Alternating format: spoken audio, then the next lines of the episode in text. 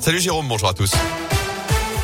Et à la une, le cauchemar continue. Les Verts ont de nouveau sombré hier en Ligue 1. Défaite 5 buts 1 sur le terrain de Strasbourg. Des Stéphane mené 1 puis 2-0 après un but contre son camp de Zaidou Youssouf. Action qui a aussi amené la sortie d'Etienne Green, victime d'un coup de genou derrière la tête. Youssouf a ensuite été expulsé quelques minutes plus tard, juste avant la pause.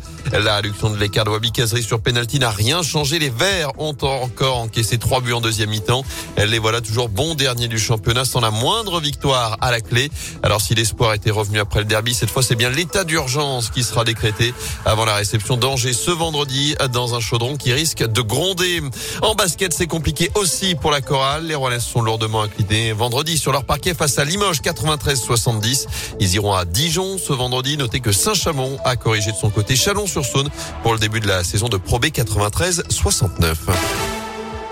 Dans l'actu également, trois camions incendiés ce week-end à Rouen. Des poids lourds appartenant à l'entreprise de déménagement Chambon étaient détruits par les flammes dans la nuit de samedi à dimanche, boulevard Mulsan.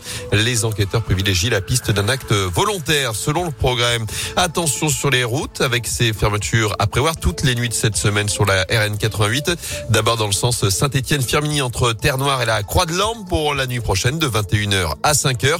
Et puis ensuite mardi, mercredi et jeudi jusqu'à vendredi matin, la RN 88 sera là fermée entre saint et Firminy au niveau de l'échangeur de Montplaisir.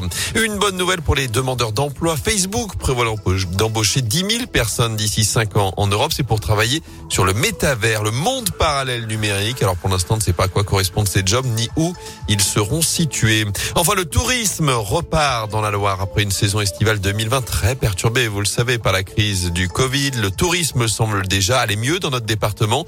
Les professionnels du secteur viennent de dresser un premier bilan de la saison 2021 avec un chiffre à retenir 9 millions. C'est le nombre de touristes venus découvrir la Loire entre mai et septembre. C'est 15% de plus qu'en 2019. Par exemple, 25% de plus que l'an dernier. Et si le retour des étrangers se fait en douceur, la Loire a pu compter sur les visiteurs des départements voisins, notamment une nuitée sur cinq prise par des gens du Rhône. Et donc, malgré quelques vents contraires, la Loire s'en sort plutôt bien. Antoine Vermorel est le président de Loire Tourisme. C'est une saison compliquée parce que à la fois avec le pass sanitaire et puis aussi euh, la météo, hein, qui n'était pas forcément excellente cette année. Pour autant, on a un taux d'occupation notamment des gîtes de France qui est le meilleur depuis 2005. On se rend compte que notre département a une vraie euh, attractivité. On a 73% des acteurs du tourisme qui sont satisfaits de la saison et on a près de 4 millions de nuitées qui ont été dépensées sur notre territoire. C'est-à-dire que chaque touriste qui vient sur notre territoire, c'est un touriste qui dépense de l'argent chez nous. Euh, moi, je retiens une anecdote. Un vigneron de la côte rouennaise qui m'a dit, vous savez quelle est la différence entre un touriste et un rouennais? Le rouennais m'achète deux bouteilles le touriste m'achète deux cartons. Quand vous êtes en vacances, vous dépensez beaucoup plus. Et donc chaque touriste qu'on arrive à faire venir sur notre territoire, c'est des richesses économiques supplémentaires pour les habitants. Et c'est le bassin de Saint-Étienne Métropole d'ailleurs qui a été le plus prisé avec près de 2 millions de nuitées cette année.